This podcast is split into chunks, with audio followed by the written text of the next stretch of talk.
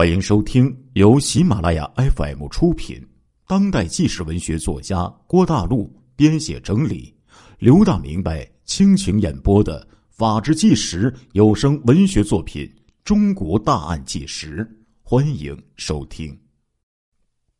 这四个人呢，那可以说在黑龙江的警界呀，那地位呀，举足轻重啊。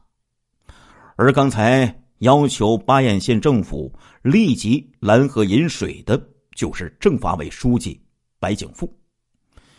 原来巴彦县万发镇派出所所长贺瑞臣被杀之后，凶手使用的枪支是呼兰县六六案中张富贵一家被杀案中被抢的枪支。这个消息传回省城，政法委书记白景富和公安厅厅长杜练武啊。非常惊讶呀，因为这是黑龙江省建国以来最为罕见的系列杀警大案呢。当时呢，两个人都身有要务，没有办法立即脱身。直到十四号，两个人碰面，决定立即到巴彦县万发镇的现场去看一看。他们两个决定啊，带上张新峰。和陈永才，张新峰是刑侦处处长，那必须得来呀。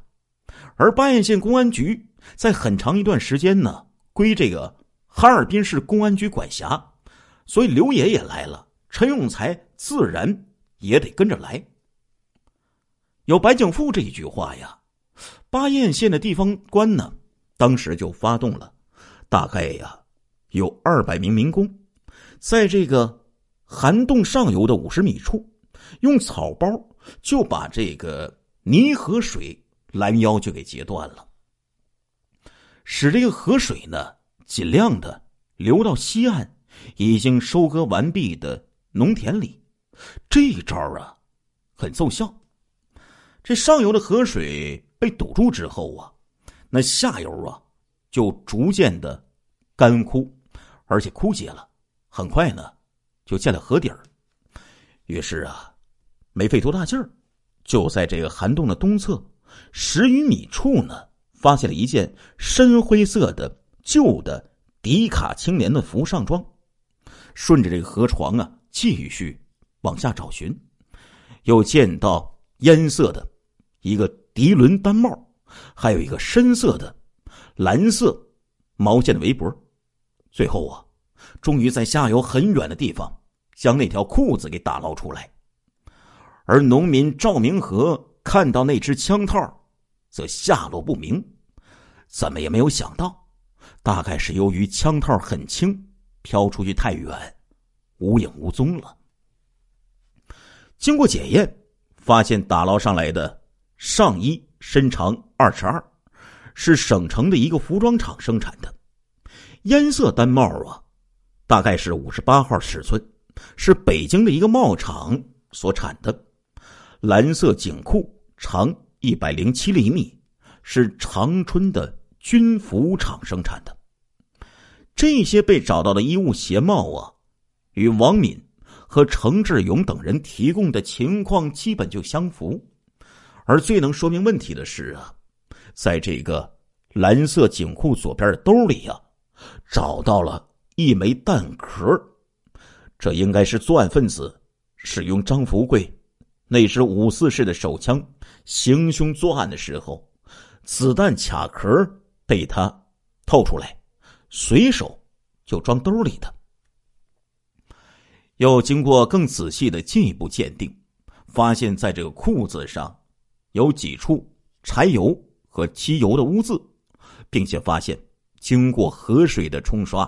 裤腿上仍然沾留了不少金属的油漆，而几经过细的这个检查之后啊，无论是在这个上衣口袋，还有这个下裤兜里呀，都没有发现一点烟丝烟沫，甚至连一点烟味都没有。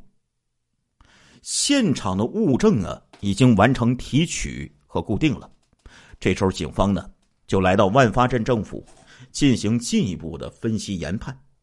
这时候，刑侦局呀局长张新峰在现场就指着这个地图啊，对这个大伙就说了：“这次我们碰到的凶手，真的是非常狡猾呀。我推断，他肯定是事先在涵洞附近藏好了换洗的衣物，然后再去贺瑞辰所长家中杀人。在被程志勇老师将枪给打掉之后。”他没有任何停留，立即就来到这里，换好了衣物之后，将身上所有能丢弃的全部都丢掉了。然后他居然可以选择四条路逃走。他可以选择呀，过河之后直接向绥化市的方向逃窜，也可以沿着河岸回到呼兰县或者是兰溪县，还可以反复。朝着反方向，朝着龙泰乡的方向逃窜，或者直接扒火车，因为火车过桥的时候啊，速度会降下来，以他的身手，未必不能成功。而他这么做的目的，就是要让我们没法判断他到底是哪个地方的人。而过河之后，警犬呢，也很难。派上用场，因此呢，他设计的逃跑路线实在是非常的阴险呢。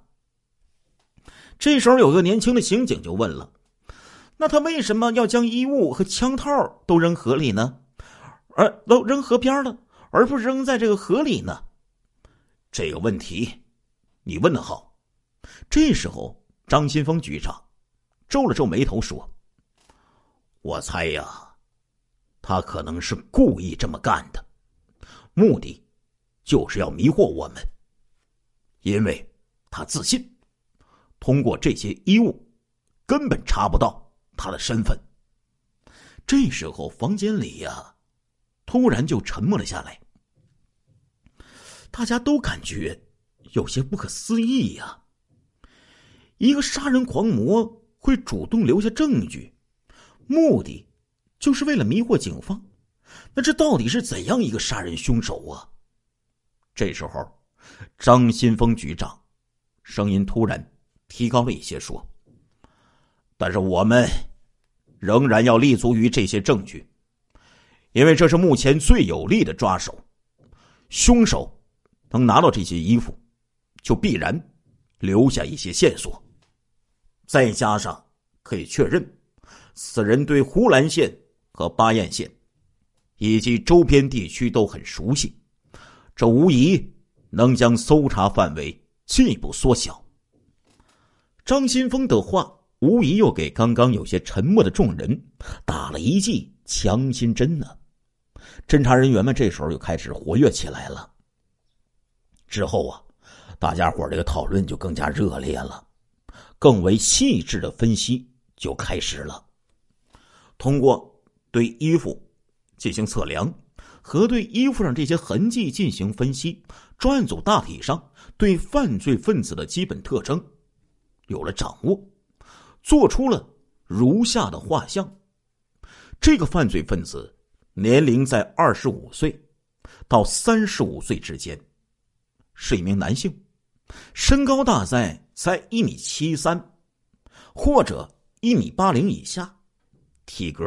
强壮有力，穿着四十一号到四十三号的鞋，曾经有过灰迪卡青年服、蓝色的的确良紧裤、高腰农田鞋、烟色单帽和深蓝色的晴纶的脖套。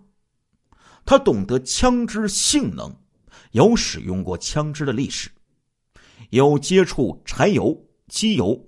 和铜金属的条件，而且这个人不会抽烟。此人在呼兰县和巴彦县都曾经生活或者长时间居住过，这就是警方对呼兰大侠做出的描绘呀。专案组强调，但凡符合以上特点中的一个或者几个人员，都可以纳入侦查视线当中。并对嫌疑人是否有作案时间进行极为严格的甄别。根据这些特征，公安干警们迅速的就在呼兰和巴亚县及周围地区几个县市开展了新的、更为具体的搜索和排查。这两起案件的发生地呀，呼兰县的徐浦乡和巴彦县的万发镇，几乎警方进行了挨家挨户的排查。在其他乡镇和周围地区的几个县呢，仍然继续重视进行着重点的排查。之前说过，这个两个警察，一个叫做小江湖，一个是小年轻嘛，哎，也是在这些排查的队伍当中。像筛子一样过筛子一样啊，排查着辖区内的人口。而本来应该协助他们完成排查工作的呼兰武警中队的战士潘涛，也另有任务。潘涛呢，和他的战友们也被动员起来了，负责对县政府等重点部门的安全进行保护。原因只有一个，哎。马上要开十三大了呀！之前的重点嫌疑人李三怀，这时候已经被排除在外了。巴彦县的万发镇贺瑞臣案件发生的时候，这李三怀还被关在呼兰县公安局的要犯拘留室里呢，所以根本没有作案时间呢。所以那满清十大酷刑白受了呀！但是呢，他仍然被关押着，因为他身上。还有不少小罪，警方呢也想通过这件事儿，哎，狠狠的敲打他一下，所以呀，没有将这个李三怀给放出来。而此时此刻，压力最大的是刘野。刘野已经一个多月没有回家了。作为在一线负责全面侦破工作的核心人物，他要指挥和协调省城与呼兰。巴彦两个县的破案人员的联合行动，几乎啊每天都是后半夜才能合一会儿眼，熬他的两眼呢布满了红血丝啊，整个人呢都瘦了一圈了。然而排查工作并不顺利，符合特征这些嫌疑人一个个被排查出来，但是一个又一个的很轻松的就被否定了。究竟凶犯是什么人？这个所谓的呼兰大侠杀人之后去向何方？现在又藏在哪里？实在是难以确定，让刘野大伤脑筋呢。然而，呼兰大侠的杀戮啊，并没有停止啊。该来的还是要来。一九八七年十月二十五号。党的第十三次全国代表大会就在北京隆重召开了。作为呼兰县公安局办公室副主任的马福林，是非常乐观积极的一个人。在大会召开期间，他除了每天认真传达公安局局长张崇新他的命令到各个科室，而且呢，还时常兴致勃勃的和其他的同事们、同志们一起学习讨论。十三大的有关新闻和报道。这个马福林呢，一九五一年就参加工作了，但是到了七九年呢，才开始当警察，正好经历了呼兰县公安局文革之后从恢复到发展的所有的过程。这些年来呀，他的身体呀，也是越来越不好啊。本来就瘦弱的他，动不动就闹一场病，人呐。这岁数大了，多少有一些问题，而且呢，有一点耳聋，但是呢，他仍然坚持带病工作，为公安工作呀奉献着自己的热情。一九八七年十月二十七号，这是党的十三大召开的第三天，晚上五点多钟下班之后，马福林呢就和往常一样，骑着他那辆哈尔滨自行车厂。生产的黑色的孔雀牌的自行车，就往回家骑。他的家呀，在呼兰县的东南角，虽然距离呼兰的公安局只有一里多路，但是已经啊算是接近郊区，可以说他家住这个地方啊，较为偏僻背景。马福林与老伴儿、小儿子一家三口住在一起。他家呢是个独门独院的三间砖瓦房，院落呢是红砖砌成的，院子里边还养着几只大鹅。这个院门呢是朝南向阳而开的，在这所院落的一侧，紧挨着还有三间砖房，这是马福林大女儿和大女婿的住宅。马福林警官回到家中之后，和小儿子马小秋共同照顾他的老伴儿吃饭。马福林老伴儿啊，患有精神疾病很多年，已经丧失了照顾自己的能力。马福林和小儿子呀，每天呢都要喂他吃饭，帮他洗漱、换身上的衣服。在服侍老伴儿睡下了之后啊，马福林和小儿子也就沉沉的睡下了。一切看起来都是那么平静和安详，然而就在这沉静而温柔的夜晚，一个黑影缓缓的接近了红砖砌成的院落。这个黑影脚步很轻，仿佛和夜色融为了一体。等来到院子附近的时候，他用右手。伸进怀里，从里边掏出一样东西。这个东西在月光的照射下，反射出了一抹亮光。黑影低头看了看，满意的一笑。可是周围的大树却猛地颤抖起来，因为他手中分明是一把。利斧啊！